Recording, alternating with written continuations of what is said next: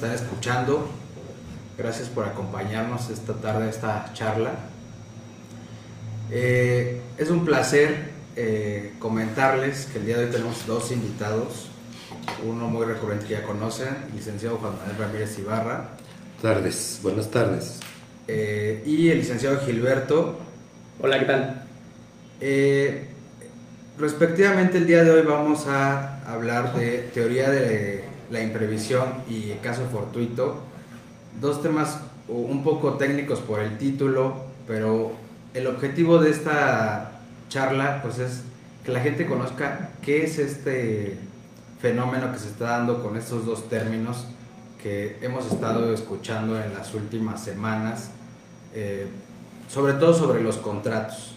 Ha, ha, habido consultas respecto de que si puedo dejar de pagar a causa de estas dos figuras eh, que son diferentes y que el día de hoy damos a conocer para que sepa la gente que no es del todo cierto lo que está escuchando, que acogiéndose estas dos figuras pueden dejar de pagar o, o eximir sus obligaciones del todo cierto, ¿no?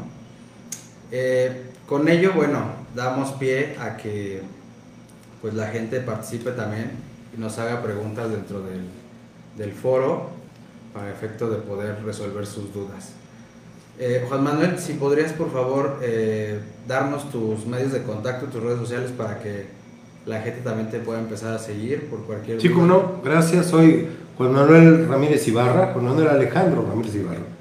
Y me pueden contactar en, mediante el correo electrónico jmriabogado.hotmail.com o a través de mi celular 55 85 81 6721, ya sea por vía de WhatsApp, que sería lo más conveniente, platicándome cuál es su inquietud y les responderé o a través del correo eh, les podré también responder su duda.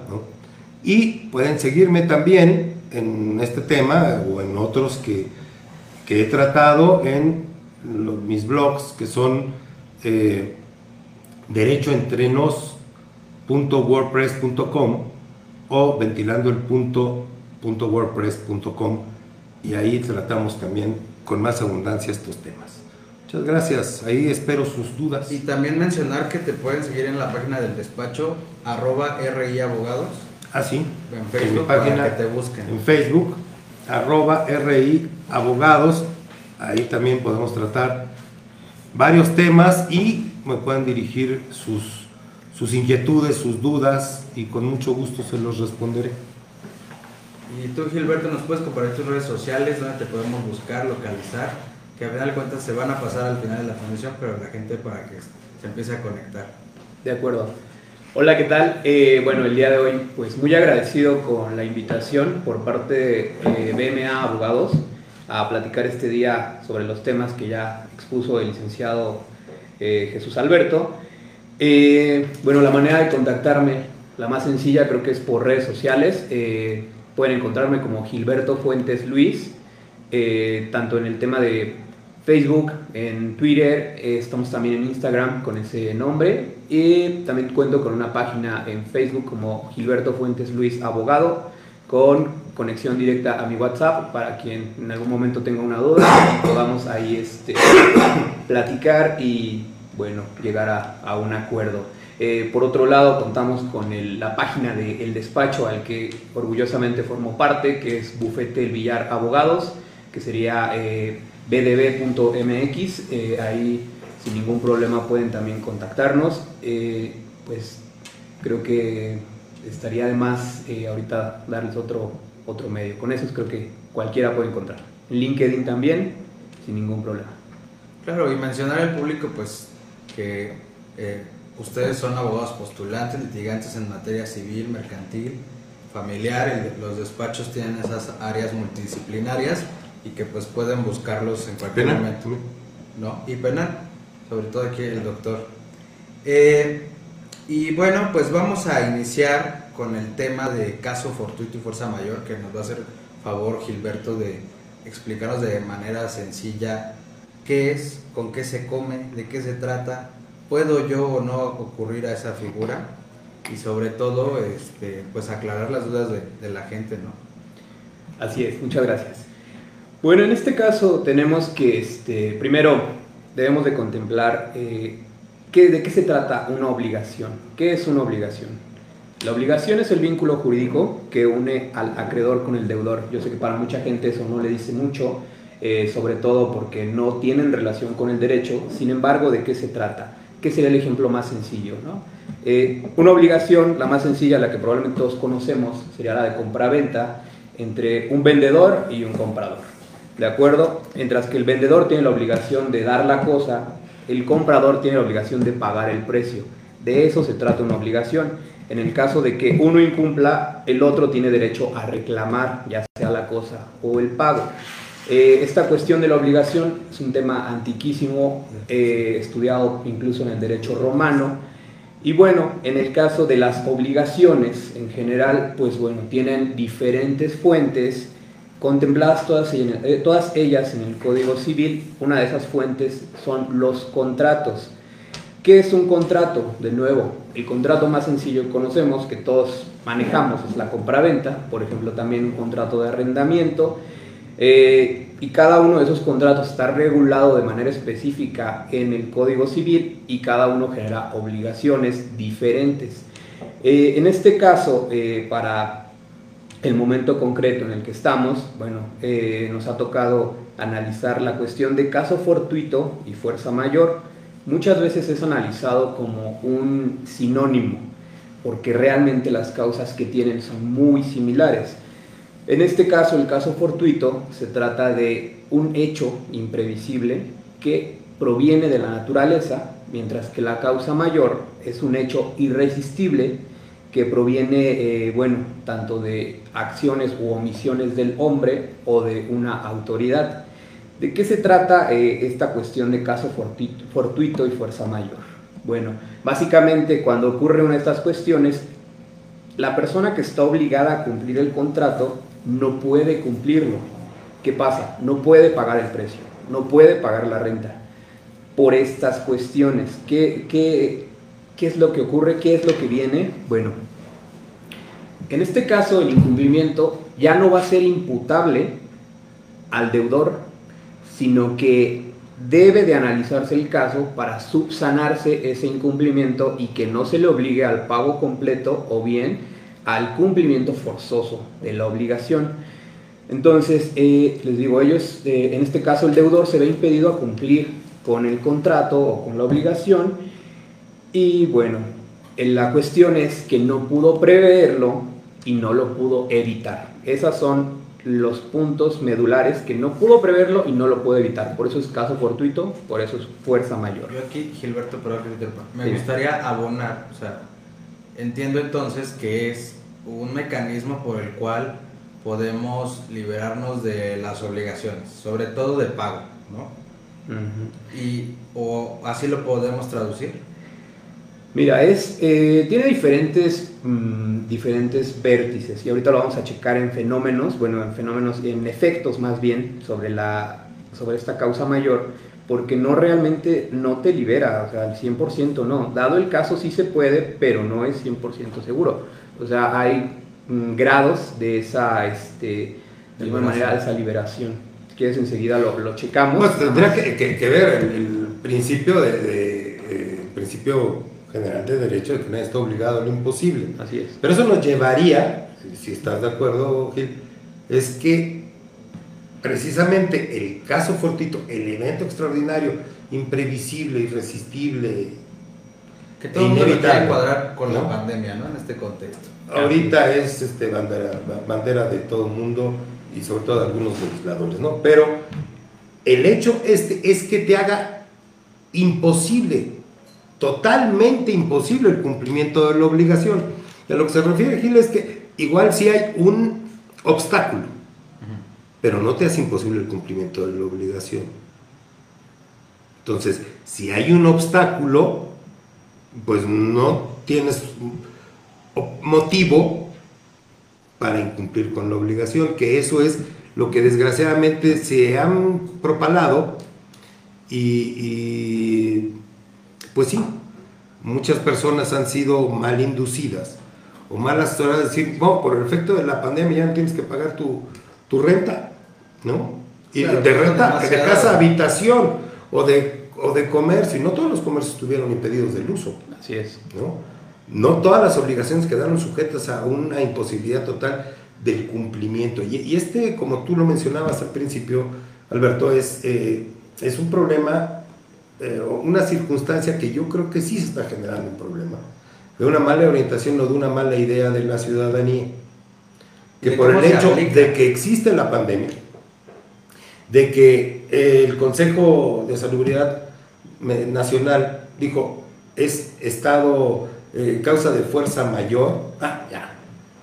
Ya no tengo por qué pagar, porque hay muchos, desgraciadamente hay muchos abogados que dicen, no, pues nadie está obligado lo imposible, ya no tienes por qué pagar, no, pues qué peluca la de Cuca, pues yo también tengo necesidades Claro. y no me aplica en automático, pero ya no me voy a seguir metiendo en el tema de mi amigo, porque este, eh, nada más es, es esa precisión. Y ahí hay que hacer una diferencia, como la está marcando Gil, muy clara. ¿Cuáles son los efectos? ¿no?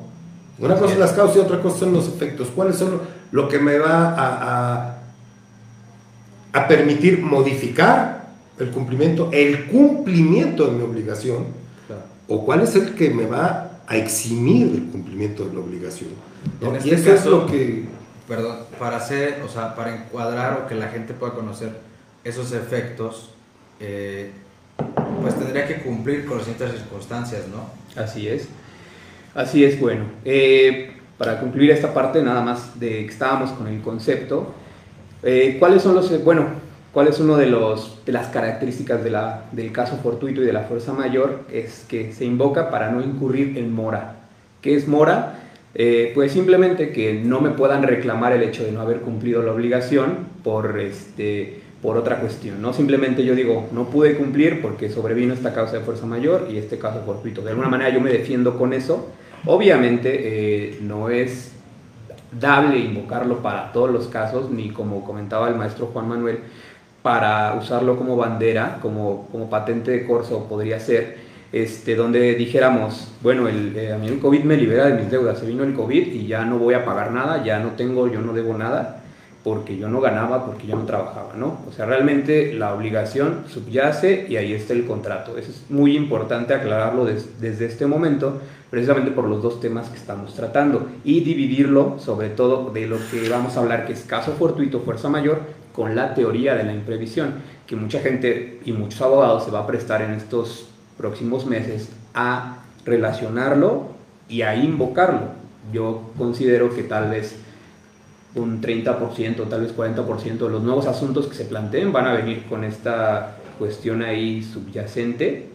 No sé si ustedes lo consideran más o menos ese número, más o menos ese número. Y también que la gente sepa que, eh, pues en este mundo hay profesionistas que no cumplen con los estándares éticos y con tal de traer el caso, a la gente va a decir, sí, usted cumple perfectamente para el caso por de fuerza mayor y pues van a entregar los asuntos, ¿no? Cuando pues realmente no tiene posibilidades de...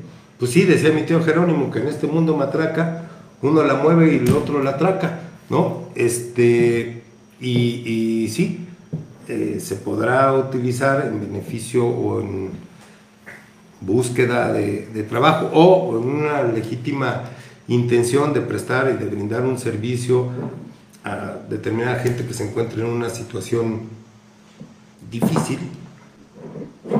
Eh, voy a dejar de lado un poquito los mañosos, pero eh, difícil de que busque cómo No, bueno, pero las eludir como son. el, el- no, es que ahorita, ahorita voy con, lo- con los mañosos, pero el eludir el cumplimiento de su obligación o liberarse del cumplimiento de su obligación conforme a derecho. Así Como lo dice aquí, o sea, el caso fortuito, fuerza mayor que doctrinalmente y realmente la ley los equipara por sus efectos, ¿no? Eh, puede llegarte a liberar del total de la obligación. Uno de los aspectos eh, que, que son bien importantes y, que lo diferencian también con el de, de la teoría de la imprevisión es que va a ir, el- uno de los efectos del caso fortuito va a ir sobre las consecuencias. Es decir, no cumplí mi obligación, no la cumplí en tiempo, me lo impidió esto, tengo una causa, una causa eficiente para haber incumplido mi obligación, total o parcialmente. Ese incumplimiento trae como consecuencia un interés moratorio o unos daños y perjuicios. Una pena de- convencional. Una pena convencional, las consecuencias del incumplimiento de las obligaciones. Así. Precisamente esta figura incide directamente en eso. Sí incumplí, pero incumplí por esto. Entonces no soy responsable de las consecuencias. Recordamos que el 1796 96 dice, estás obligado a cumplir de los códigos civiles, dice, estás obligado a cumplir las tu obligación en los términos en que fueron convenidos. Y si no, te haces cargo de las consecuencias, tienes que cumplir la obligación y las consecuencias. Claro. Ok, por un caso fortuito de fuerza mayor, no la cumplí. No soy responsable de las consecuencias, pero sí de la obligación. Que cuando se activen o se eliminen, desaparezcan esas causas que me impidieron el cumplimiento de la obligación, Tengo que seguir cumpliendo. voy y la cumplo. Claro. ¿no? Ok, ¿y, mis- y mi interés moratorio o mis daños y perjuicios, no, espérame. O sea, la podríamos traducir entonces también en... Me va a liberar, por ejemplo, de pagar un interés adicional, porque así la gente lo entiende. Que, no es lo ordinario, ¿eh? Ajá, Ojo, no es lo sí. ordinario. O sea, es el Ese- interés que te dicen, usted si se atrasa tiene que pagar, no sé, el 5%, ¿no? Pero es el moratorio. Sí. El ordinario, porque Exacto. también dicen, yo nomás tengo que pagar los 100 pesos, pero no los, los intereses ordinarios. No, no, espérame. Claro. Interés ordinario, perdón, suerte principal, los 100 pesos, más su interés ordinario. La consecuencia del incumplimiento sería el moratorio, Gil, Así es. o- y o los daños y perjuicios. También- Eso no. Volviendo un poco sobre el tema, para eso invocamos caso fortuito y fuerza mayor, para no incurrir en mora. O sea, cuando mora es porque me retrasé y... Perdón, viene las consecuencias de la mora, ¿no? Porque es. incurres en mora, pero no es por culpa que tuya. me van a ¿no? cobrar. La otra es, rapidísimo para concluir esta parte, eh, bueno, que no me consideren que estoy eh, incumpliendo y no devenga esto en responsabilidad civil. Eh, precisamente por el argumento que decía el maestro, que a lo imposible nadie está obligado y es un principio que está consagrado en el Código Civil, ¿no? Nadie está obligado a lo imposible, precisamente por esa cuestión. Deviene la causa mayor, deviene el caso fortuito, yo incumplo, ¿qué puedo hacer, no?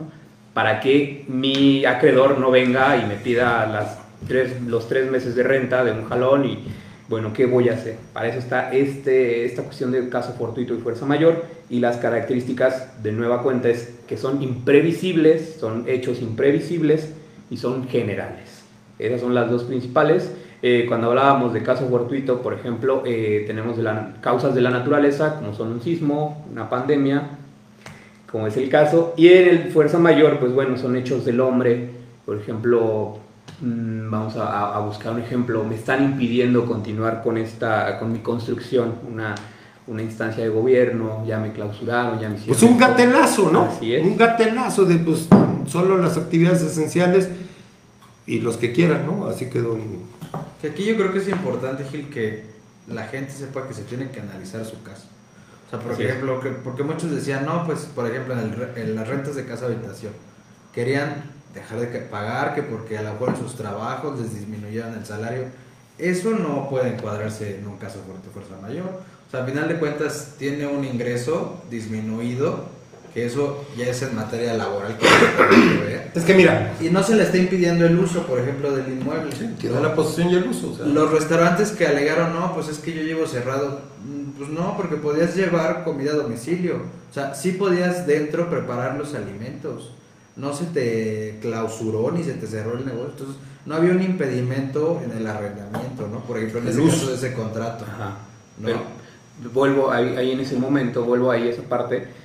Por ejemplo, las, las plazas comerciales que estaban totalmente cerradas, que no permitían al local de comida entrar, Ujú. ahí creo que como dices es un caso que tiene que analizarse específicamente, ¿no? Porque no podemos de alguna manera decir, eh, no es que ahí, ahí sí hay o no hay. Ah, Ahí sí sería impedido el uso por Así es. disposición oficial. Causa ajena a mi voluntad, motivada por un caso de fuerza mayor, que fue caso de fuerza mayor decretado por la el Consejo Nacional de, de- de Salubridad. ¿No? Como le hago, no puedo entrar. Aparte el dueño de la plaza me dijo que no puedo. y tengo un artículo expreso dentro del Código Civil, 23, no me acuerdo el número, pero eh, que dice, si no puedes utilizarlo, no tienes obligación de pagar la renta. Y si la falta de uso o, de la disposición, de la posesión, del uso, se prolonga más de dos meses o dos meses o más, tienes la facultad de rescindir, que más bien sería de dar por terminado el contrato sin responsabilidad para las partes. Así, ahí habría que distinguirlo. Lo que yo considero indebido, claramente indebido, es que a la gente se le dé una falsa idea, quien sea, ¿no? Por efecto del COVID y del caso que es fuerza mayor, ya no tienes que pagar, te libero de la obligación. No es cierto. Y ojo, aquí hay que hacer, y tú me lo precisarás mejor, hay que hacer una distinción. Si yo tenía que cumplir una obligación de hacer, prestar un servicio para tal día, no sé, vamos a hablar de unos, de unos 15 años, ¿no?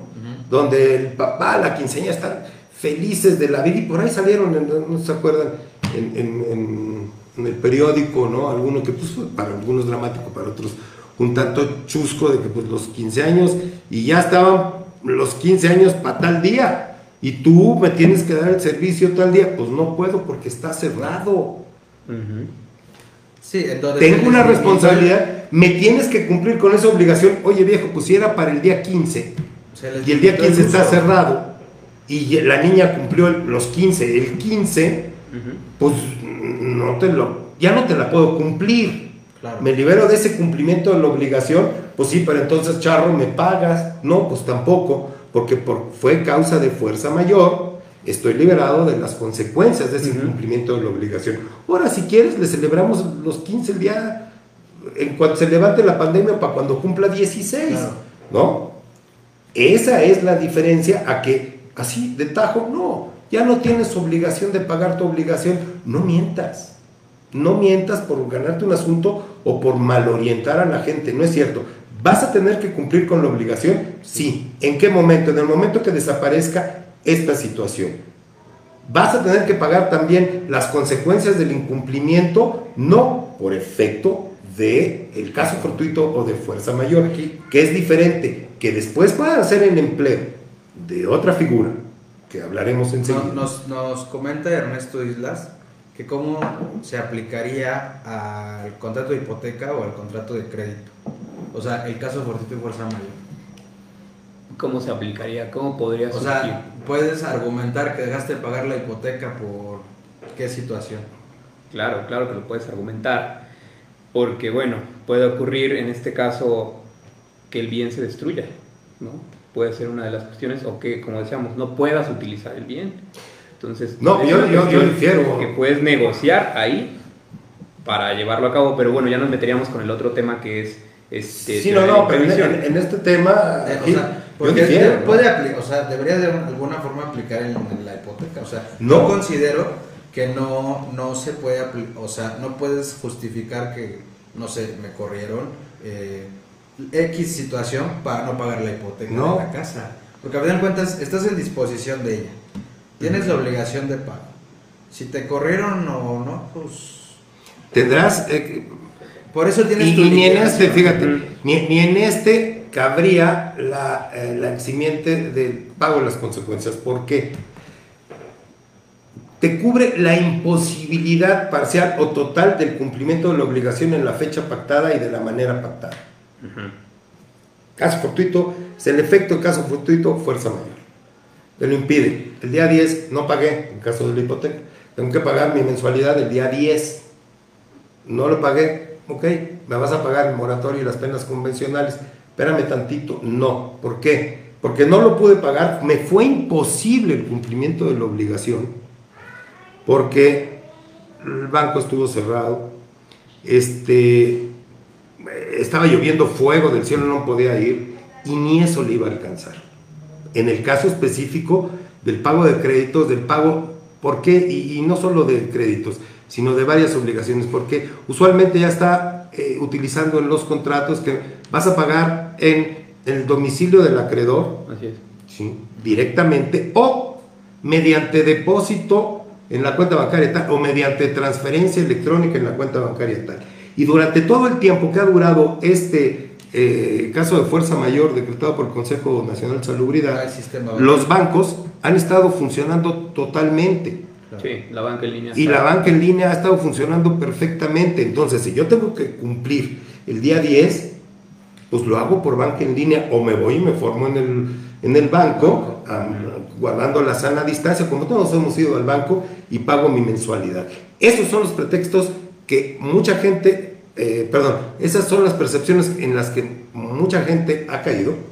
Y es comprensible porque la cosa está que arde, ¿no? Y es. está, está muy fea. Y que también como, por ejemplo, yo lo dije en el artículo de los bancos, tus aliados o enemigos, la verdad es que las estrategias que implementaron, o sea, te, te exhibía de los, por ejemplo, te dan un periodo de gracia para que no pagues intereses moratorios, pero sí te generaba los intereses ordinarios sí, la tarjeta. sí, claro. Entonces mucha gente ocurría a, a solicitar el periodo este, pero ya cuando ya les decían que iban a pagar intereses ya no les gustaba.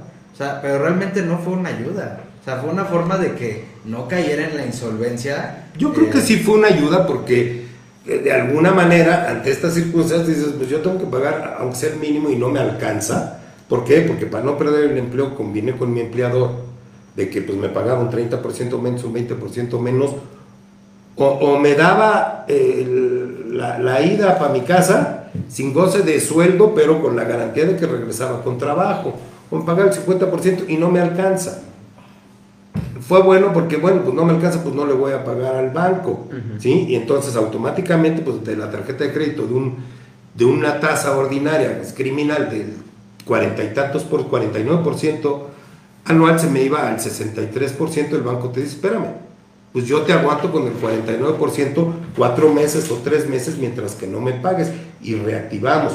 Cosa distinta que, no, espérame, no, te voy a generar el interés, que de 49 a 63, pues es importante la diferencia. Claro. Yo creo que sí fue bueno, pero la percepción de la gente, y también la entiendo, es decir, no tengo por qué pagar si no estoy trabajando, pues sí, y había algunos, mira, eh, eh, nos ha pasado, ¿no? Platicado No tienes que pagar la tele que estás ocupando, ¿no? Pero al- algo que, re- que retomo, eh, que me quedé con la idea con Gil, que decía, por ejemplo, el, contrato, en la- el caso de hipoteca, no tanto apegado a la situación de la pandemia, por ejemplo, a la destrucción de la cosa. Yo no sé, o sea, yo ahí en la experiencia que tengo es, pues en ese caso operaría, por ejemplo, el seguro. Muchas hipotecas ya tienen seguro, ¿no? Entonces lo liquida la aseguradora, ¿no? Pero digo, es una forma también, en el caso de ese aspecto, por ejemplo, en los, ahora que pasó el sismo más reciente, que nos sacó un pequeño susto, pues otra vez volvió a estar eso, ¿no? Algunas casas sí se llegaron a dañar, ¿no? Claro. Entonces aplicaría ahí el caso fortuito. Sí, sí. ahí es causa mayor eh, y bueno, ahí sería eh, precisamente regresar a esa cuestión, les digo, que platicar con la, con tu, bueno, con la otra persona con la que contrataste, es que no quiero decirle contraparte porque realmente no es una contraparte todavía, no estamos hablando de juicio, sería más bien con el otro contratante y comentarlo en este caso en el banco, si tenemos una hipoteca, eh, pues analizar qué va a pasar en esa cuestión. Bueno, La que ya me reestructuración de los así pagos, es, la ¿no? reestructuración de la deuda o ya se terminó porque simplemente ya no hay algo que yo, bueno, ya no existe la cosa, dejó de existir y esa es una cuestión, les digo, de, de caso fortuito, de fuerza mayor, que al final pues sí nos estaría liberando de esa- del cumplimiento de la obligación de pago de esas mensualidades. Pero bueno, vamos a seguirle para que no, no nos desviemos de ahí. Entonces, este, ¿qué requisitos necesitamos para caso fortuito y fuerza mayor? Que primero debe tratarse de un hecho que no es imputable al deudor. De nueva cuenta lo decimos, eh, el deudor no prevía que iba a haber esa cuestión de causa mayor, no iba a haber una pandemia, no iba a haber un terremoto. Es el primer elemento. El otro es, debe suponer el cumplimiento de un acto imposible. Volvemos a lo mismo de... O sea, no eh, estaba en tus manos. Así es, no estaba en tus manos, era imprevisible.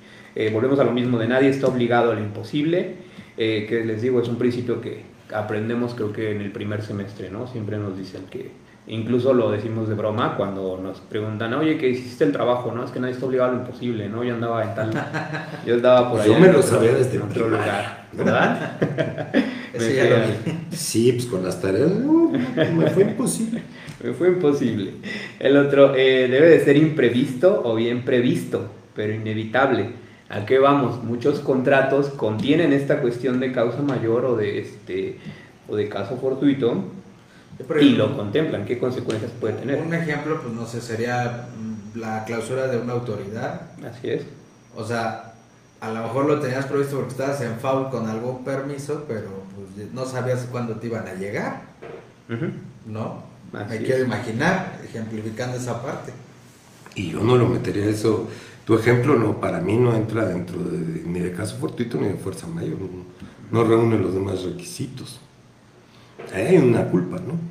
Ajá. Pues sí, una omisión por parte de, de la persona. Claro, porque desde el principio ya sabías que estabas en falta, ¿no? Eso viene también en relación con algo de... eh, Pero la el gente de tonta va y dice, ah, sí, es que yo ya sabía. Ah, pues sí, y yo de tonto me dejo a que Claro. me apliques el caso de fuerza mayor. No, pues que Bien, nunca en de relación nunca, con esto de, de- de, este, teoría de la imprevisión, donde, pues bueno, eh, quien la pide debe de, de demostrar que no estaba en falta, no estaba en mora, ¿no? Eso es una cuestión muy importante, no podemos este, invocar algo así cuando nosotros ya veníamos incumpliendo, es la cuestión. Eh, bueno, en el otro, eh, el otro y el último elemento es el suceso fortuito o inevitable debe ser causa y tener como consecuencia el incumplimiento de la obligación. Creo que bueno, ahí ya se explica, les digo, es causa y su consecuencia es incumplir la obligación. De nueva cuenta, ¿para qué lo invocamos? Para no incurrir en mora y para no incurrir en responsabilidad civil. ¿Qué es la responsabilidad civil? Vamos a decirlo en términos muy sencillos. Obviamente es la consecuencia de un incumplimiento que conlleva el pago de una pena o el pago de daños, daños y perjuicios. Eh, no quisiéramos extendernos más en ese tema precisamente porque bueno, da para más, para más videos y son temas realmente complejos. Llevan, llevamos un semestre yo creo que de esas cuestiones Con- solamente. con respecto a este tema, bueno, le pediría a la audiencia que si tienen alguna duda, nos las hagan llegar a través de las redes Ujú. y des- pues después en el transcurso de la semana les podemos ir respondiendo a ellas. Ahora, hay otra figura que me gustaría que Juan Manuel nos explicara, que es la teoría de la imprevisión, que es totalmente diferente caso fortuito y fuerza mayor. Voy a- Entonces, ajá, Pues nada más para, para concluir, nada más me faltaron a mí los efectos sí. de causa. Sí, sí, claro. ¿no? Antes de, de que pasemos al otro tema, precisamente porque para nosotros es muy importante que quede bien dividido, bien diferencia. planchadita la diferencia, que todos sepan, esto es caso fortuito, mayor. Si quieren, úselo como sinónimos. Realmente la diferencia viene más en el tema doctrinario, en el tema de libros de derecho. Y bueno, será una cuestión que el juzgador va a definir si es caso fortuito, si es fuerza mayor y cuáles son los efectos. ¿no? Al final los efectos son los mismos, que sería imposibilidad total y definitiva. Se declara la imposibilidad total y definitiva. Esto es, se libera al deudor del cumplimiento de la obligación. Esta es la liberación completa. Ya terminó ahí. Eh, hay una excepción que cuando se trata de obligaciones genéricas, porque en este caso la cosa se puede sustituir por otra de igual género. Cuando hablamos de cuestiones de, este, bueno, de cosas genéricas, algo que puede ser reemplazado, digamos un vaso con otro vaso igual, del mismo género, no hay ningún problema. Especie calidad. Así es. Si hablamos de un vaso firmado por Baby Ruth, por ejemplo, pues ya no es lo mismo, ¿no? Ya ese vaso ya cuesta un millón de dólares y este vaso, pues bueno, ya no lo puedo reemplazar de la misma manera.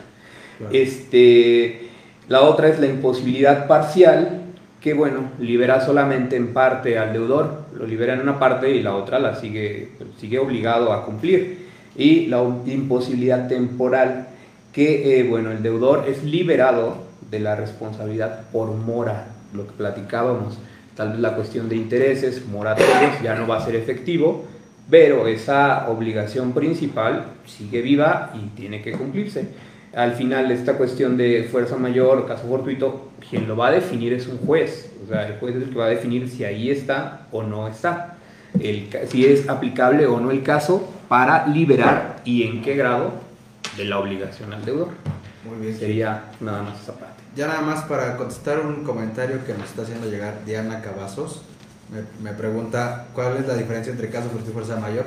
Caso fortuito es aquel hecho que es producto de la naturaleza, Así en es. términos prácticos. Y caso eh, y fuerza mayor es el que es generado por el hombre por acto de alguna autoridad. Eh. El propio hombre. el Caso ejemplo, el terremoto de 85, el temblor, este, La pandemia. la erupción de un volcán, del Chitona, no, y ahorita ni le muevo. No, no, no digas que va a eruptar, porque Este- va a estar aquí el problema. ya. Y eh, el- el- el- la fuerza mayor es por un acto del hombre, en este caso un decreto de la autoridad como fue el haberlo decretado como caso de fuerza mayor por el Consejo de Salubridad Nacional. ¿no? Esos son López Gate. López Gate, un, un, gatazo, un gatelazo. eh, y sobre eso, eh, ahora me gustaría que hablemos de la teoría de la imprevisión. ¿Qué es? Pues eh, mira, es eh, la teoría de la imprevisión. Todos los contratos ya lo manejó y lo expresó Gil deben de cumplirse en los términos en que fueron pactados. Y esto es la, la cláusula, una conocida cláusula, no para todos, sino para los abogados, ¿no? la de pacta sunt servanda. ¿Qué quiere decir esto? Que los contratos legítimamente convenidos, que están de acuerdo a la ley, si no, no serían legítimos, deben de cumplirse en los términos expresamente pactados por las partes. Las partes están sujetas al cumplimiento exacto de lo que expresamente pactaron y a las consecuencias de ese cumplimiento, de, de, de lo pactado. Esto nos lleva a que hay una seguridad jurídica, una fijeza en, en la concepción, en la elaboración y en, el, en la fijación de la obligación y de las prestaciones que cada una de las partes va a recibir, que se realiza en un momento dado de la historia del tiempo, ¿sí? con las condiciones que estaban en ese momento y con las condiciones que pudieron prever los contratantes para ese momento. Es decir, por ejemplo, yo me gané la lotería, quiero contratar tus servicios, tú decides que me vas a cobrar un millón de pesos, yo acepto que sí, y, pero ¿qué crees que de repente, pues ya me lo acabé? Y entonces ahí ya quedé yo volando. No, ese es un incumplimiento por abuso y por baboso, porque este, to totalmente no, no, no, se aplica, ¿no? Eh, aquí, entonces, la, la pacta sunt servanda nos da esa fijeza y esa, esa, esa posición, ese principio lo siguen nuestros códigos, el Código Civil Federal en el, los artículos 1796 y 1797, ¿no? y el Código de Comercio en su artículo 78. Este último, el Código de Comercio, dice que en las convenciones mercantiles cada uno se obliga en la manera que aparece que quiso obligarse. En el Código Civil Federal dice que, salvo las condiciones eh, para los contratos que esté señalada una forma especial, estos se perfeccionan por el mero consentimiento y a partir de su perfeccionamiento obligan a las partes a lo expresamente pactado por ellas y a las consecuencias de esto. ¿no? Esa es la fijeza y la seguridad jurídica que nos da. Esa, el pacta sunt servanda, esta seguridad jurídica la sigue pues la mayoría de los códigos civiles de toda la República Mexicana. Por tanto, estos excluyen la posibilidad de la teoría de la imprevisión, de, invocar la teoría de la imprevisión o la cláusula rebus sic. ¿Qué es esta? Perdón, esta sí se, sí, sí se prevé en el Código de la Ciudad de México a partir del 2010 con una modificación y una adición que se le hizo al artículo 1796, se le adicionó un segundo párrafo. Aproximadamente como 16 códigos de la República, ¿no? Los prevé. Pues creo que son 14, mira, está Jalisco, Veracruz, eh, Chihuahua, eh, Coahuila, el Estado de México, Guerrero, San Luis Potosí y, y algunos otros que pues, si saco acordeón me lo sé, pero ahorita todos no, me los, no, no los tengo en la memoria. Y desde luego el de la Ciudad de México, ¿no? Aquí tenemos que el Código de la Ciudad de México, en la primera parte del artículo 1796, adopta el principio eh, pacta sunt servanda. Le doy la fijación, pero también como excepción, en el segundo párrafo, a partir del 2010, mmm, abre la posibilidad a la imprevisión, al rebus sic stantibus. ¿Y en qué consiste? En que partimos de la base, los contratos deben ser cumplidos en la forma y términos que expresamente fueron convenidos, tanto la obligación o prestación principal como sus consecuencias.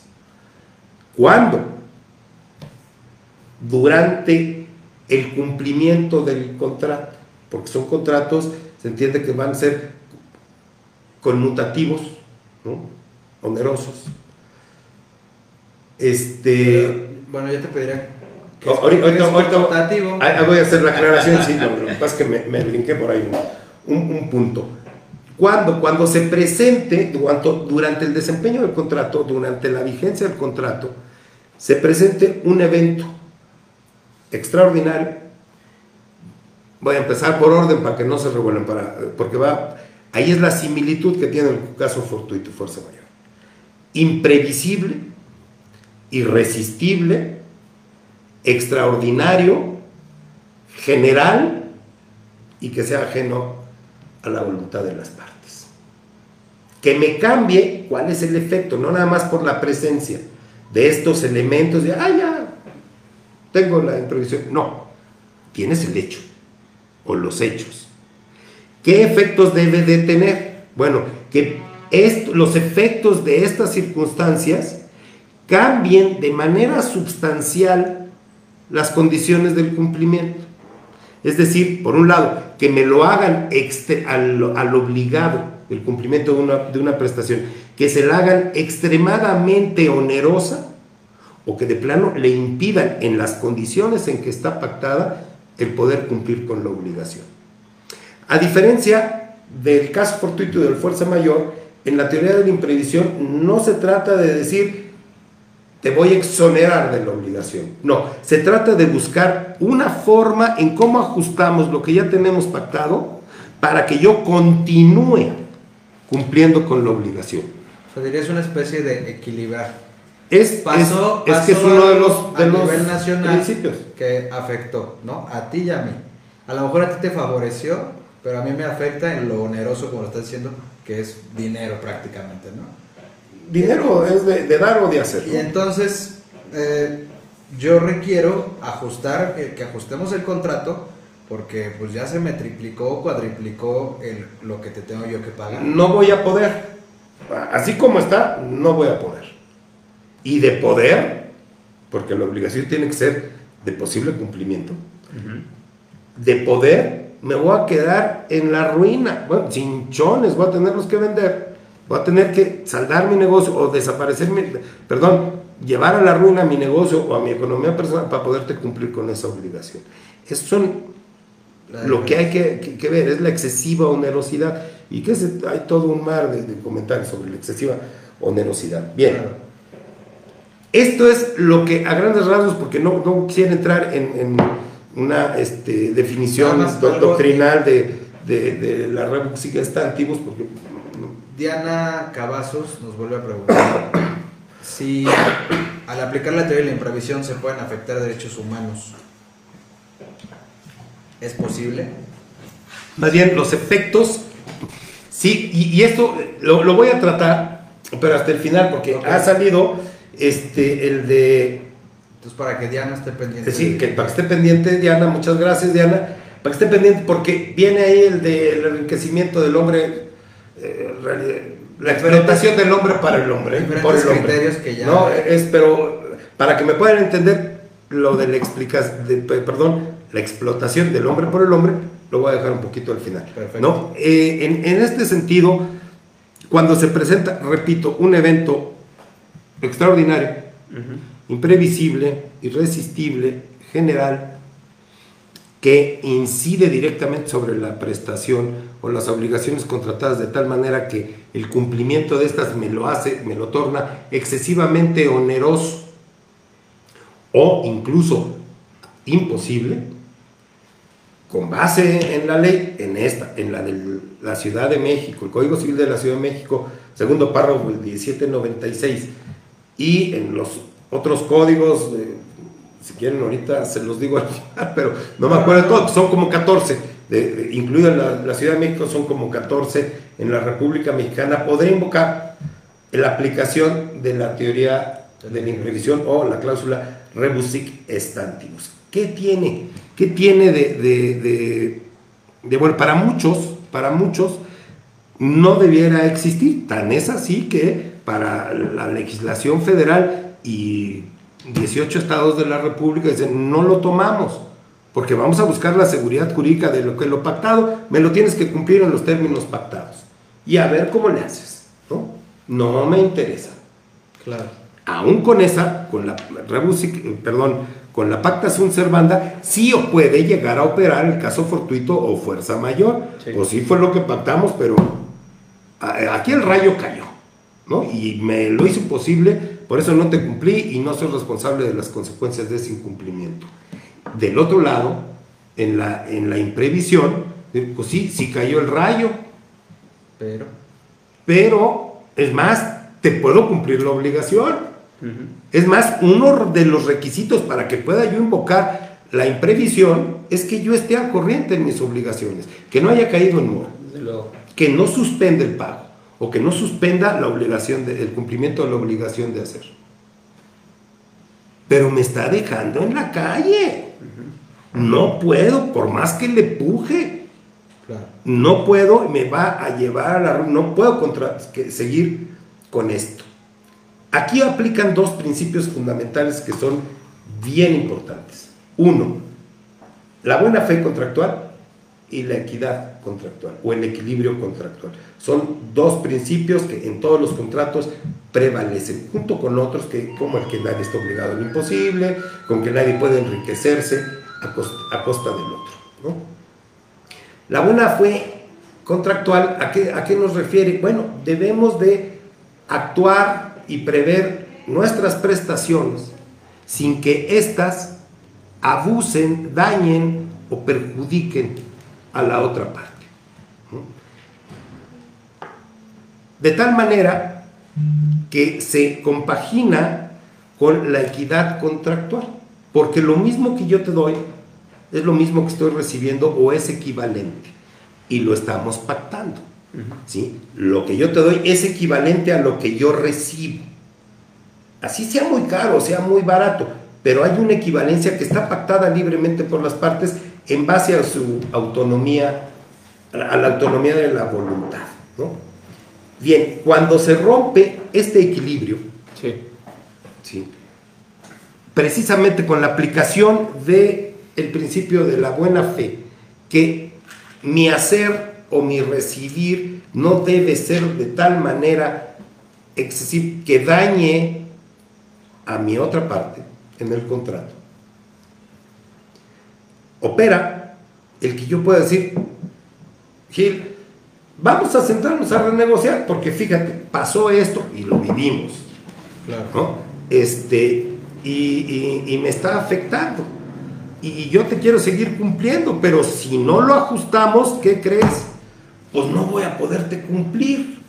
Y si Gil dice, pues, ah, pues ándale, déjame, me incumples y me voy sobre tu casa, que la tengo en garantía, y valiéndome tripa. Pues sí, ahí se pueden trabar en eso. De lo que se trata es de rebalancear, reestructurar el convenio, reestructurar el, cum- el cumplimiento de la obligación, de tal manera que se me haga menos oneroso o se reduzca, con ese ajuste que se haga al contrato, se reduzca la excesividad o lo excesivo de lo oneroso de ese contrato O sea, equilibrar. Así es. A la Equilibrar. sin que, equilibrar. sin que Gil o la otra parte se vea dañada o terriblemente dañada. Porque sí, aquí no puede ser tampoco, sí, pues, a mí me vale, tú me cumples con la obligación, oye, pero en, en marzo valía, lo que yo te compré valía y te vengo pagando, valía 100 pesos. Y nada más que como se vienen presentando las cosas, ahorita resulta que vale mil pesos y yo te tengo que ir pagando en razón de dólares de eso.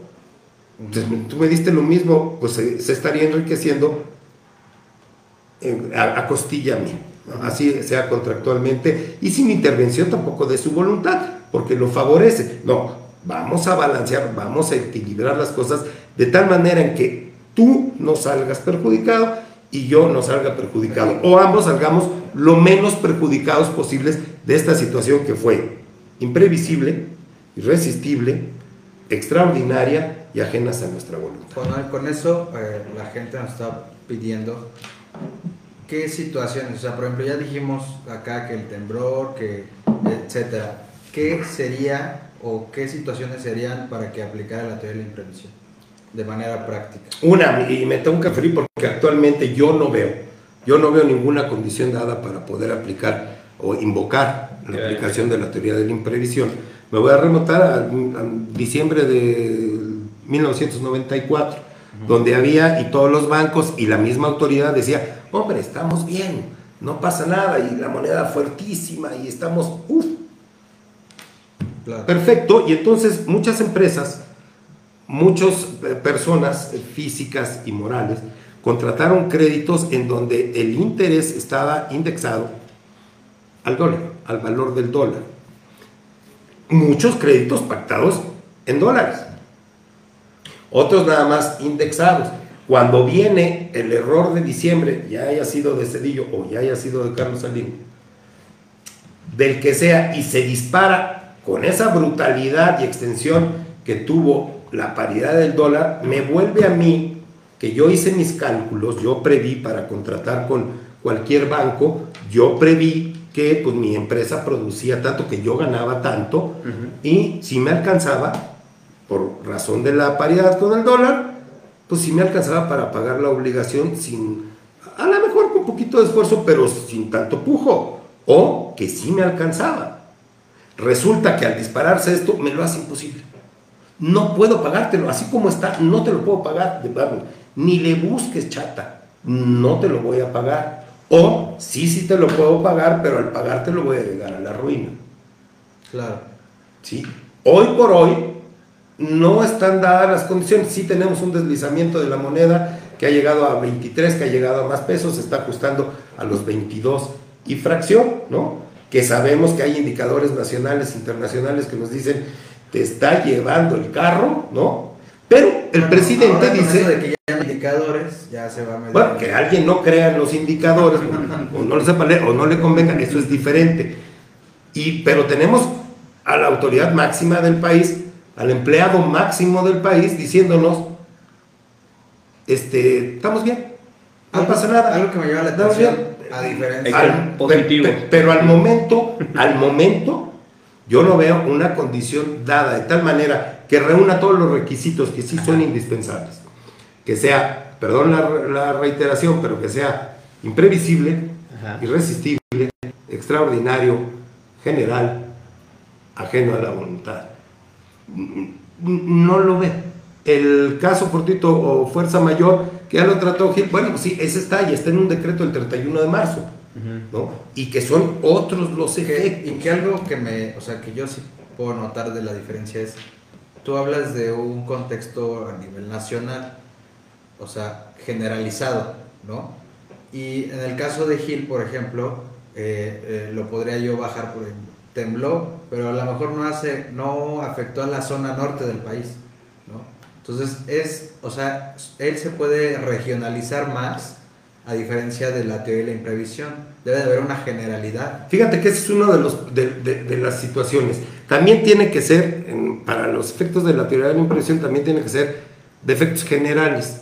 En el artículo, en el 1796 del Código Civil de la Ciudad de México, en el segundo párrafo, se emplea el término nacional. Para mí eh, eh, es desafortunado el empleo del término nacional. Desafortunado o este no no quiero emplear la palabra mayor. No, yo lo, lo, voy a plantear desde el final. Es limitativo, limitativo para la invocación de la teoría de la imprevisión. A mi juicio debió de haberse empleado el término general, pero ahí te va. Si emplean el término general, ¿no? El general puede ser que efectivamente, como lo acabas de mencionar, tembló en la región de Oaxaca, ¿no? Y afectó a todo Oaxaca y a toda una calidad o una especie de deudores. Bueno, pero es general, ¿no? Claro. Pero al ponerle nacional, pues nos está diciendo, la vas a poder invocar cuando afecte a qué? A toda la República. Okay. ¿no? nada más por ejemplo la ciudad Y yo creo que está mal porque se está que, que es equivocado, ¿no? Para que no digan que no mal tiro a, los, pues a la mayoría legislativa. Vamos de nuevo como al tema de, no sé si recuerdan que era nacionalizar y este, la otra cuestión era de nacionalizar y la otra era eh, cuando haces eh, expropiar, ¿no? Volvemos, es un tema como de palabras, como que es la importancia del término, ¿no? Yo creo que aquí va más un poquito a la, a la, maña de, de, de, decir, no, espérame, espérame, espérame, y sí se las voy a echar a los bancos ¿no? Y sí se los voy a echar a, a las, a las financieras en el momento que me digas, porque cabildean, y ahí es una realidad, todos cabildean. Claro. En el sentido de decir, no, pues va a salir general, no, espérate, espérate. Porque si me das general, en Oaxaca pueden pasar muchas cosas, pueden darse estos eventos, el chichón, el popocatépetl, el que quieras, ¿no? Me hace erupción, me la pone ahí, me la van a querer aplicar A y modificar las cosas. Y ahorita sí, para los que ya me están viendo, si es que gracias por verme, que van a decir, oye, en lo mercantil no aplica la teoría de la imprevisión, ahorita voy a eso. Mejor ponle nacional porque así lo restringe, porque si no es en todos los 32 estados de la República, pues ¿qué crees? Ya perdiste chata, ¿no? Ok. Y eso también tiene sus asegúnes, porque el concepto, y creo que es un criterio que se debe de hacer valer, el concepto o la acepción que tiene que tener por nacional, se debe de entender como general. Claro. ¿no? de, de efectos generales. Y aquí, cumpliéndose esos eh, requisitos, hay uno que debe de hacerse eh, valer, sí, pero debe de probarse. Yo diría que es el principal a probarse.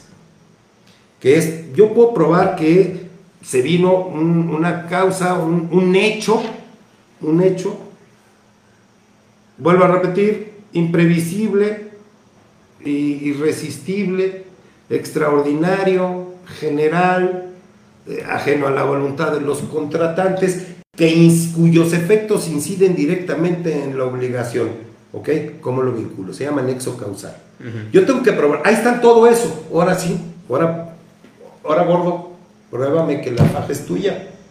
¿Qué- para, pues para la gente, ¿qué podríamos entender por nexo causal? Ahí voy.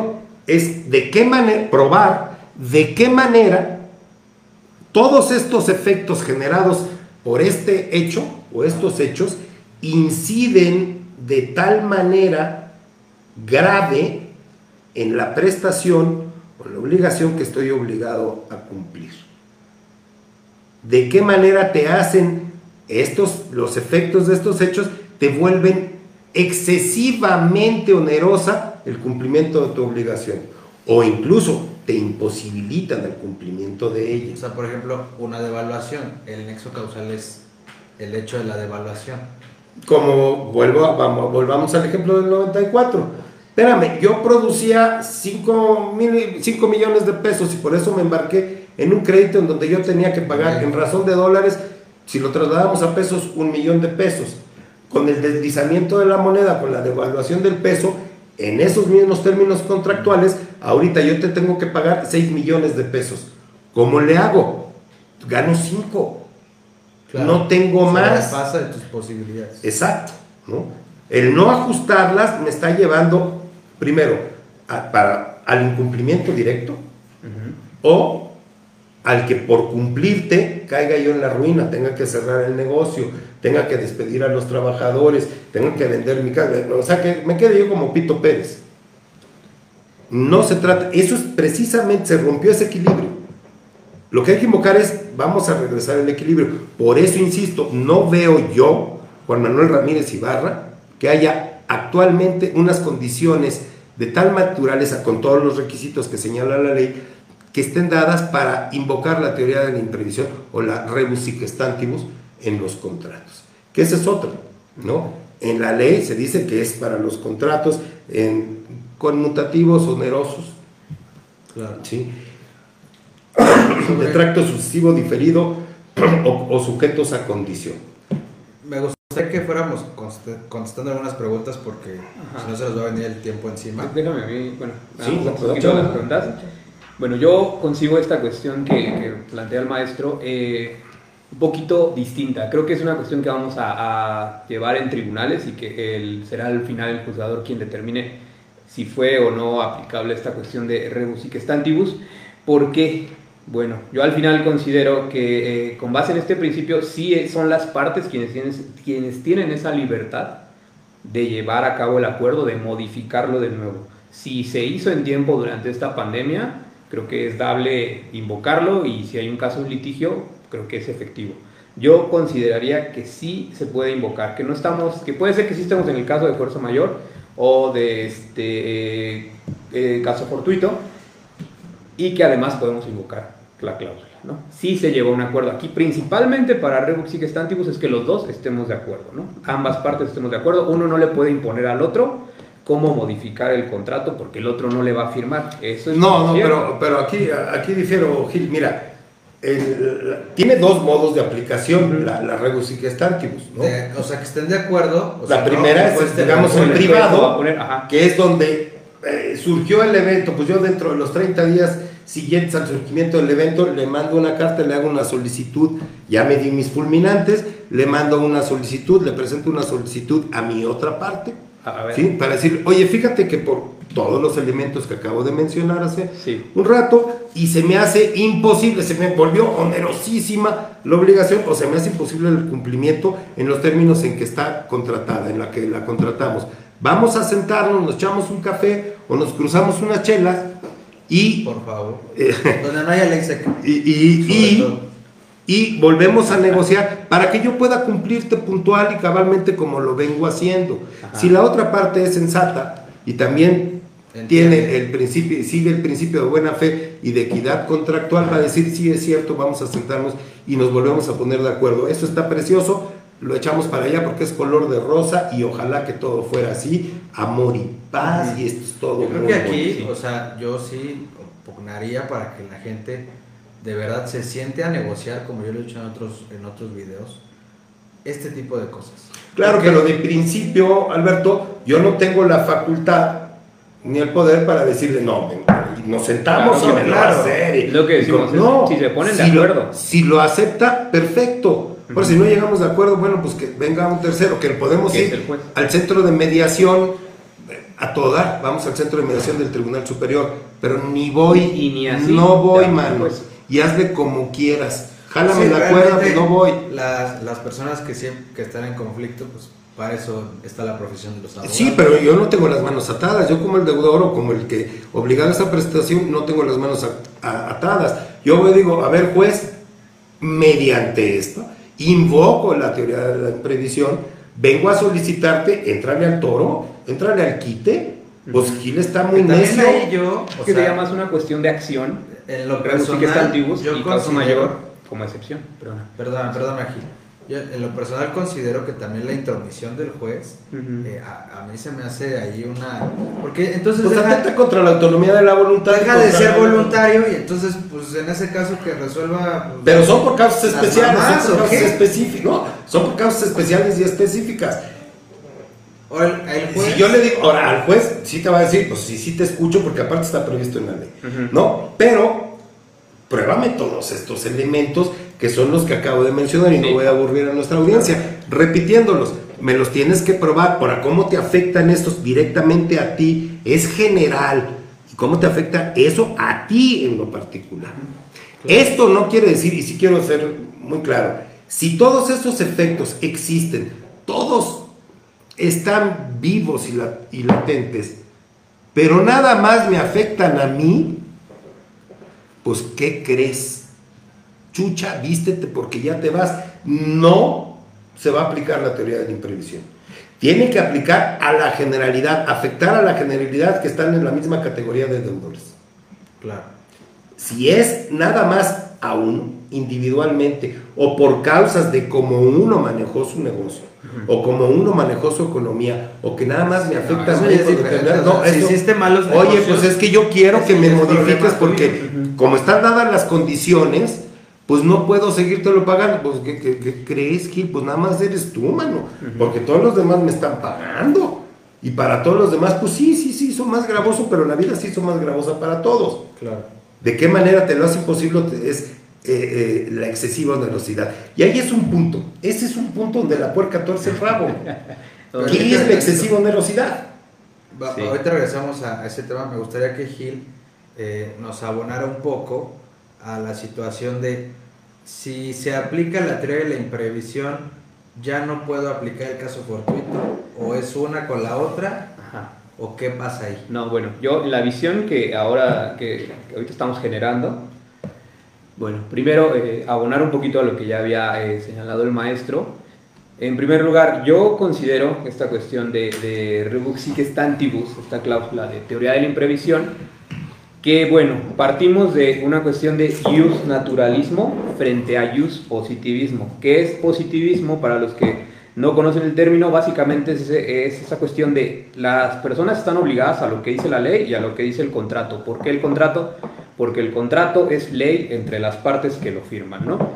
Entonces, ese es el principio del use positivismo. Frente a ello, cuando viene una causa que no pueden cumplir ese contrato, se apoyan en el ius naturalismo, que es el derecho natural, lo primero, lo que existió y todo, que es una causa de justicia social. Por eso existe esta cuestión, por eso antes no existía, precisamente por el sistema económico que permea. Podemos decir que son tenemos. derechos humanos. No, Así es, aquí derechos me están humanos. dando de patadas en el ¿Qué justicia social?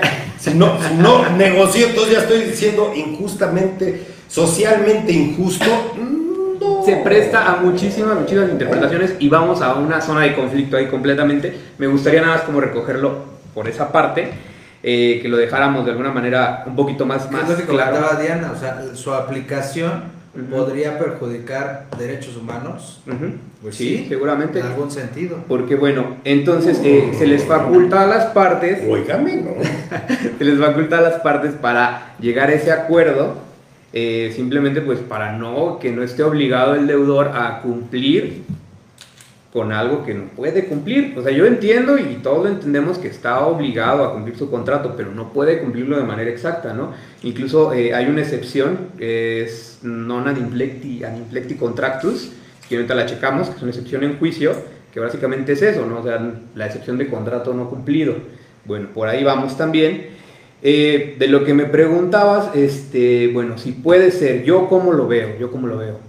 Estamos, en eso estamos los tres de acuerdo, sí estamos ante un caso de fuerza mayor, caso fortuito, fuerza mayor, que es la pandemia, de acuerdo. No tenemos caso específico. De aquel lado. No, de- no tenemos ninguna De acá, Ok, bueno, en el caso de si podemos o no ejercitar rebus sic stantibus, yo digo que sí, yo planteo que sí podemos, porque pues bueno, O sea, debió de plantearse. Hay condiciones generales. Así es. Eh, pues mira, yo lo veo esa cuestión de, de cuestión general, sí, nacional también, por lo que ya comentábamos. Pero bueno, ¿qué puede pasar? Eh, aquí estamos en, un- en una cuestión que ya estamos fuera de término. Realmente es algo que manifestaba el maestro.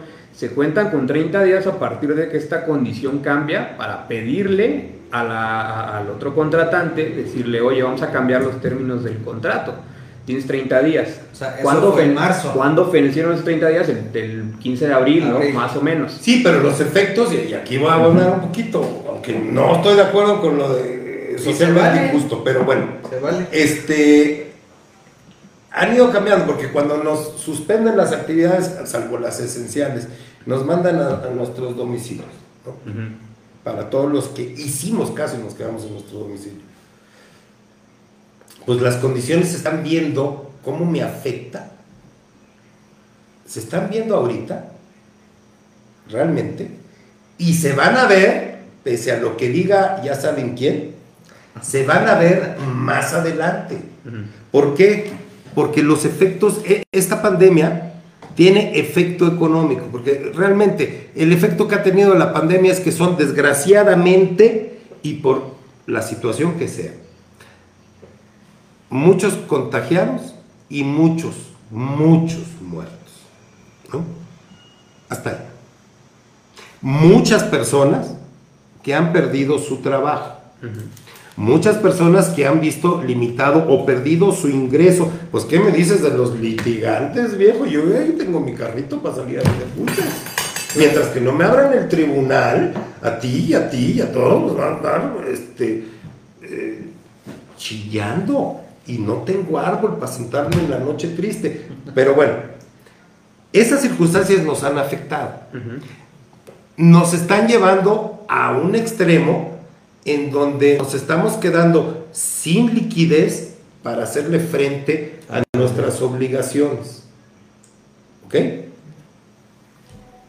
Pero hay otros, abogados también, que han estado metidos en su casa, trabajando y que su despacho, su empresa, su corporación les ha venido pagando el sueldo. ¡Qué bueno! ¡Qué afortunados! Aunque, se les, aunque les haya dicho te lo bajo al 70% o al 50%, siguen teniendo ingresos. Sí. Claro. Ahí rompe el principio de la generalidad. Sí, porque Ok. no todos dejaron de pagar. No. Hay otros que siguen percibiendo ingresos, no, nadie está percibiendo más, pero va teniendo menos. ¿Qué va a pasar en la reactivación de la economía? Pues ya se están viendo los efectos. Muchos negocios ya lo pueden abrir. Muchos negocios, muchas personas van a ser, en la- con la mejor suerte, van a ser recontratadas con un nivel más bajo de ingreso. O sea, esos efectos, pero van siendo particularizados, no reúne el requisito de generalidad. Por eso yo no veo esos efectos. Ahora, Me gustaría, Juan Manuel, que empezamos a contestar preguntas, perdón que los corte, pero para que hagamos esto de manera más breve. me voy sobre las preguntas nada más para, la idea para que para, para puntualizar. Si no quieren, no hay manera de arreglarnos y volver a ser equitativo el contrato al tenor de la ley. Ujú. Dice, pues entonces me voy por la rescisión. Que, que dice, este, no me gusta el término que, que, tam- que se emplea en la ley, la resolución, ¿no? La resolución, pues realmente nos está diciendo vamos a la rescisión, pero no me gusta la rescisión porque implica que hubo un incumplimiento y si hay un incumplimiento hay consecuencias. Claro. Y aquí no hay incumplimiento porque es uno de los requisitos para llegar a esto. Uno de los requisitos es que no haya caído en mora. O habiendo caído, diga y justifique que no fue por culpa mía. Claro. ¿sí? Se rescinde y cada quien con lo suyo. Ahora, ¿a partir de cuándo y cómo va a surtir efectos esa rescisión? A partir del momento que se decreta. No me tienes que devolver nada, ni yo tampoco, sino cada quien se va, Con en su pocas palabras, cada quien se va con su golpe Tal y cual. se levanta con sus naranjas, ¿no? Eso es lo que puede llegar a ser, pero indefectiblemente se tienen que probar todos los elementos. Y voy a terminar con la idea. El hecho de que en otras legislaciones de los demás estados, incluida la federal, hablando de, efectos de comercio, no esté previsto expresamente la rebus ¿no? la posibilidad, pues la verdad no me impide el que yo ocurra al tribunal a decir, cuando yo contraté, preví todo y los contratantes previmos de buena fe y con equidad estas condiciones. Hoy las cosas se han puesto color de hormiga, hoy las cosas se están volviendo imposibles y aquí sí, si de continuar con esto, con esta obligación, en los términos en que la pactamos hace 8 meses, 10 meses, 20 meses, Voy a estar en favor. uno, no la voy a poder cumplir. Voy a dejar a, a- a abuelita de Batman, voy a quedar se mora, ¿no? Sí. Dos, el podérsela cumplir me va a llevar a la ruina. Esto nos desbalancea, no por el hecho nada más de que me lleve a la ruma, que, que, que- que gacho, Claro. sino por el hecho de que Gil, o mi, mi otra parte, se va a enriquecer y rompemos ese equilibrio. Claro. El Estado habrá que hacerlo valer y sí vendrán derechos naturales, podrán venir derechos humanos para decir, oye, este, vamos balanceándole para que te cumpla. Pues le va a costar más, sí, tú, tú vas a ganar menos, tal vez, pero lo balanceamos para que se haga efectiva esto, ¿no? Viene en relación con el tema de usura. no sé si ¿Qué, concluirías de esto, Gil? ¿Qué concluiría yo nada más para cerrar? Eh, yo, ¿cómo lo visualizo? Caso fortuito y fuerza mayor lo vamos a poder invocar como excepción en un juicio cuando nos reclamen sobre el cumplimiento. En el caso de teoría de la imprevisión, yo considero que para muchos ya se les habría ido el término, si estamos, se les habría este, concluido esta cuestión si no lo ejercitaron en tiempo y bueno, como... Pues insisto, vamos a ver cómo se ponen las cosas, a ¿no? ver. Porque Entonces- puede venir un detonante por ahí, ¿no? Es que, que por este- más que nos digan todas las mañanas, vamos bien, Este es el, vamos el claro bien, vas caso a ver. De dos abogados que se enfrentarían en un juicio. Así es. O sea, uno tiene el fuche a los derechos naturales No, no, no, no, yo no tengo y, fuchi a los y de- el no. otro los defiende. No, no, no. Pero no, eso es a lo las importante, condiciones que- están dadas y al abuso que están. Mira, esto se presta, desgraciadamente, Claro. esto se presta, tanto el caso fortuito, fuerza mayor, como la teoría de la imprevisión, se presta para el abuso del derecho. Claro. Contra eso sí estoy totalmente en contra, porque hay miles de juicios que se ventilan y ocupan espacio Ah, y tiempos indebidamente y que no me digan mis colegas, no miéntenmela, no me importa, que no me digan mis colegas que todos tienen derecho a defenderse. Yo creo que aquí- Sabemos cuándo te asiste o no te asiste el derecho. ¿Para qué? Yo creo ¿Para que aquí una lana? cada ¿Para qué? quien, o sea, abogados deben de trabajar con ética, saber desarrollar el tema. Cada quien tendrá su, su punto de vista. Y exactamente a eso vamos a los tribunales, a que un tercero nos diga, "Mm, A pues, eso, para me, eso gusta es el juez". tu, me gusta lo tuyo, pero también hay jueces que toman de las dos partes y generan algo nuevo. Claro. No, yo te diría, Esto pues es algo- no te guste, pues esto es lo que es. Esto es algo que, que vamos a tener que ejercitar ahora que regresemos. También ahí esa apertura del tema, pues los tribunales estuvieron cerrados. ¿Cómo les notificábamos los 30 días? La- la- los notarios, Bueno, aparte 8 mil pesos una notificación por hora. O sea, pero bueno, esos serían otros temas. Pues su- A a ver, déjame nada más su- concluir mi su- idea. sus años les costó, ¿no? No, bueno, eso. pero no cualquiera tiene para pagar 8 mil pesos por Ah, una rectificación. entonces, Que No. esta- ese tema lo vamos a dejar para, para después porque es un tema de notarios que me gustaría Ajá, tocar. Pero bueno, nada más para Gil, concluir, favor, yo lo veo en tema, de, en tema de excepción como una defensa para este eh, como una defensa en el caso de un juicio, bueno, caso fortuito y fuerza mayor, yo lo veo así, como la excepción. Y eh, en esta cuestión de, eh, de rebus y stantibus, lo tenías que invocar en tus 30 días después de la declaratoria, ya veremos cómo se, se acomoda, cómo, cómo se debe de acomodar, eso lo vamos a ver ya en un juicio. Eh, tienes tus 30 días y lo que comentaba también el, el maestro, pasados esos 30 días y tu contraparte no te contestó, no te dijo este, que estaba de acuerdo o no, tienes otros 30 días para ejercitar la acción. Entonces, ¿cuándo corren estos últimos 30 días? Pues a partir de que abran los juzgados. Si no, ¿dónde vas a ir a meter tu, tu, tu demanda? Perdón, Claro. ¿Dónde vas a ir a, a promover? Pues no, no hay dónde. Es- Pues fórmate ahí, ya sabes que ahora Ajá, ahora ya se puede de manera Bueno, te, te Me dan la cita y luego te mandan acabaron hasta- las de la primera, segunda fecha. hasta que. Alejandro. Ramírez nos pregunta. Ajá. Ah, mm, mm, mm, dejen lo que dice la pregunta, perdón, que se me movió. ¿Qué pasa cuando ya no puedes pagar eh, la línea telefónica porque no hay trabajo? ¿Qué, qué, qué pasa ahí? Pues mira, en principio te van a suspender el servicio. O sea, claro. ¿No? Pero tienes que seguir pagando. Sí. Pues la, la- la renta, la renta fija, ¿no? Hablando de, de- de- de teléfonos fijos, pues te va a seguir generando la renta fija. O sea, ¿no? ahí sí te, no te van a cortar el servicio, nada. bueno, pero pues la renta fija te va a seguir generando. Hablando de telefonía celular, ¿no? Te va a seguir generando, porque ¿qué va a pasar? Y esto es, esto es muy claro. Hay mucha gente que ya perdió el empleo, no tiene ingreso hoy por hoy y no tiene cómo ir a pagar el celular. Oye, señorita Telcel, señorita, como quieras, ya no tengo para pagar, vamos a rescindir el contrato. ¿Qué crees, chato? Te faltan 18 meses del plan este, forzoso al que te metiste. Y hay que pagar. Si no tengo para pagarte los 400, los 300 pesos de la renta, ¿quieres que te pague los 2 mil y cacho o los 4 mil de la multa por darlo anticipado? Yo también ahí le diría a la gente, acuda a Profeco. O sea, las compañías tienen un plazo forzoso, pero ya en Profeco yo lo he hecho valer. Eh, o sea, no puedes estar obligado totalmente al plazo forzoso.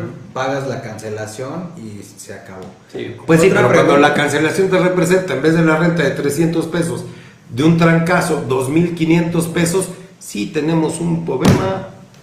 Pues ahí ¿No? es cosa de que lo negocien, ¿no? Pues sería cosa de que a ver cómo, cómo le hacen para cobrarte. Eh, ¿Cómo pueden proteger las personas a las que les deben eh, las obligaciones suspendidas?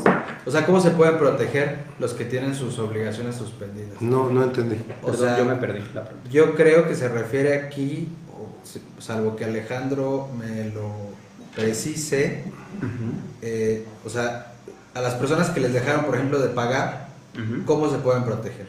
O sea, por ejemplo, yo soy empresario, mis, mis clientes por X razón no me pagaron ya, ¿qué hago?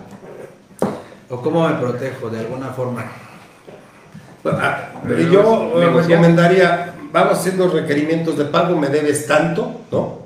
Este, vamos cubriendo esto porque entramos en- ahí en el, en el imperio en, en la posibilidad del 2080, ¿no? Que sean obligaciones que no tienen determinado plazo, plazo fijo y cierto, Sí. ¿no? Entonces, para cubrir este requisito de los 30 días, yo iría requiriéndolos de manera fehaciente por escrito, eh, eh, con dos testigos, me amarraría con dos testigos en la notificación y ir preparando la acción, porque quien dejó de pagar por la causa que haya sido, porque ya no tengo ingreso, no te lo puedo pagar. O simple y sencillamente porque soy un Vivales, que es lo que te iba a decir hace rato, ¿no? Soy un Vivales que me agarro del caso fortuito de la fuerza mayor Claro. y que crees, pues no te pago y hazle como quieras, pues le voy a hacer como quiera. Y desgraciadamente no te va a quedar de otra que reiniciando la actividad judicial, que a ver si ya lo hacen, porque se ha tardado mucho, demandar.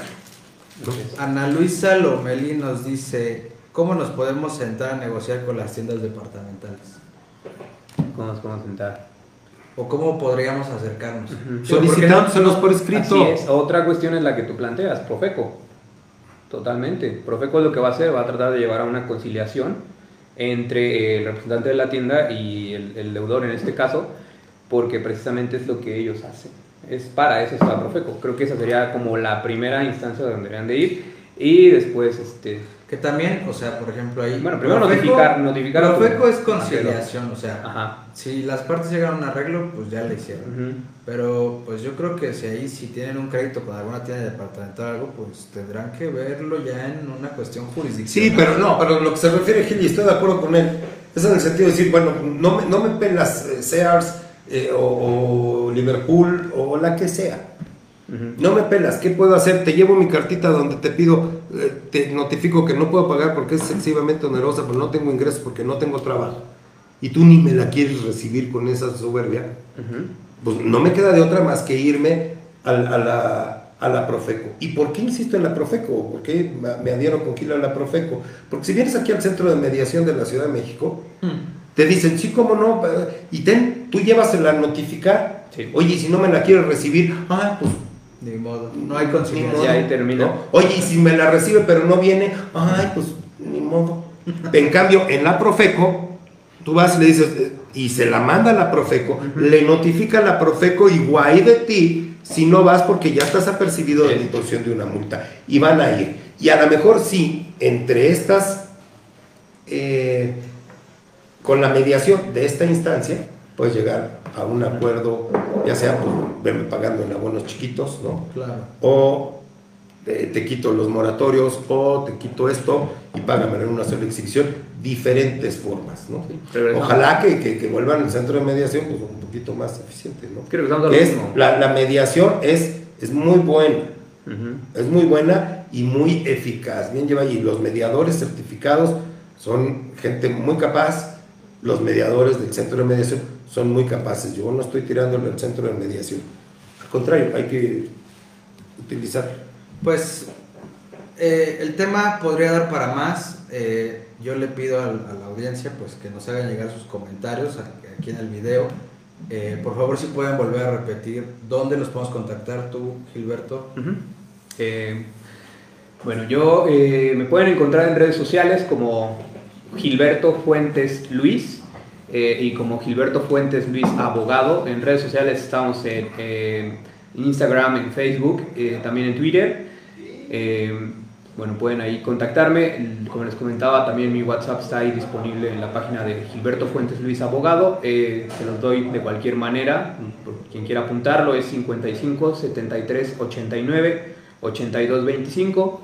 Y bueno, eh, en el caso de mi correo institucional está el del despacho Bufete del Villar, que es gfuetedelvillar.com.mx. Este, y bueno, eh, nos pueden encontrar también en la página de bdb.mx. También aquí, bueno, me gustaría hacer la gente que requiera un abogado. Bufete del Villar queda disponible.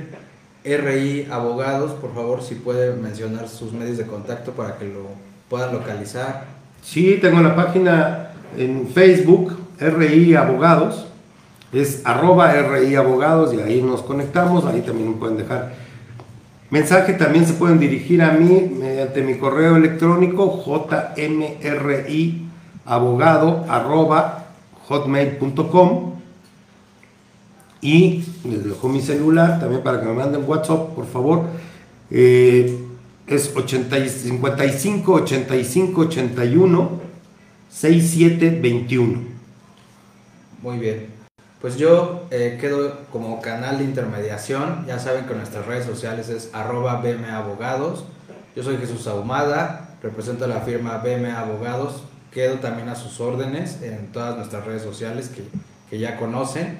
Y también si quieren hacerle llegar por conducto mío a los licenciados algún requerimiento, algo, yo con mucho gusto se los puedo canalizar sin mayor problema. Y pues que sepan que pueden acudir tanto al despacho del licenciado Juan Manuel, al despacho del licenciado Gilberto y pues con su servidor. Ahora sí que aquí el cliente es el, el que tiene la última determinación, qué abogado elegir, cuál le gustó la, la óptica y pues adelante. Y también pedir a la audiencia que se acerque a abogados de calidad. O sea, que realmente no timen a las personas, porque eso es algo que pasa mucho en México, no sé si en otras partes del mundo, no me atrevo a decirlo, pero al menos en México, o sea, un abogado que te va a vender un divorcio en 3 mil pesos, mejor inviértale un poquito más. Ah, no meter ahí, nada más que, que, que, sí sea sensato con lo que diga, ¿no? Este, que cobre lo que le dé la gana y lo que ustedes puedan pagar, pero este, pues el que empuja avanza, y eso es lo que dicen muchos, aunque el empujar tire a otro, no ese es el caso, al menos en lo que se refiere a mi despacho. Si vamos sobre una acción, vamos con certeza, este, y lo mismo de estos tres despachos que ven aquí representados, es esa la línea que nos, que, nos mueve. ¿no? Y por último, yo nada más quisiera ahondar que el tema de, de la teoría de la imprevisión la voy a subir a, a mi blog www.derechoentrenos eh, perdón, derechoentrenos.wordpress.com ¿no? Esto quedará subido yo creo que pues ya para el lunes lo tienen. Igualmente pues lo vamos a compartir en las redes de arroba Abogados para que lo puedan consultar. Gilberto, ¿alguna otra precisión que quieras realizar antes de ir? Bueno, no, no, realmente ya nada más pues agradecer la invitación de nueva cuenta, eh, recoger también las, eh, las recomendaciones de, de, ambos abogados y decirles principalmente a la gente que, bueno, el buen abogado no es el que grita más, eh, en el caso de una audiencia, ese abogado que siempre te dice yo les voy a sacar hasta la risa, nunca confíen en ese abogado. creo que lo mejor es que hablen la verdad siempre con su abogado y si ese abogado a ustedes les dice desde el principio, estamos mal, estamos bien, tomen ese abogado. Ese es el que habla con la verdad, es el que les va a dar, en su caso, el triunfo o reducirles el perjuicio. ¿No? Muy bien. Pues eh, nos vemos en la próxima entrega. Esperamos con un tema eh, igual de importante, eh, inclusive pues a lo mejor más polémico en las próximas semanas, ¿no? Que estén muy bien, cuídense, hasta luego. Hasta luego, Hasta luego gracias.